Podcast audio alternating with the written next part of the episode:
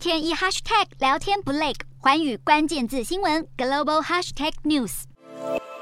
美国总统拜登十六号在沙乌地阿拉伯的港口城市吉达，与九个阿拉伯国家领袖举行峰会时，再次强调，美国不会离开中东地区，也不会让中国、俄罗斯或伊朗趁机在中东扩张势力。这是他中东行期间第二次发表相关言论。面对中国在全球势力逐渐壮大，拜登也曾在北约峰会上提出一个新战略概念，首次将中国视为系统性挑战。中国曾用“一带一路”政策名义，将触角伸到中东，在阿拉伯联合大公国建设了一个主要港口。直到美国警告阿联，中国真正的目的是要建造一个秘密军事基地，这项港口建设才紧急喊停。而中国电信巨头华为更是长期在中东地区布局。为了抗衡，拜登这次中东行与沙乌地阿拉伯签署的协议里，就提到一项名为 Open RAN 的技术新合作，在沙国建设 5G 及 6G 电信网络，不让华为专美于前。为了表明美国决心抗衡中俄在中东地区的影响力，拜登描述了一个由五大原则组成的中东新框架，包括支持经济发展、军事安全以及民主自由等。但就像拜登许多顾问承认的，要抗衡中俄在中东地区的影响力，将是一场艰苦的斗争。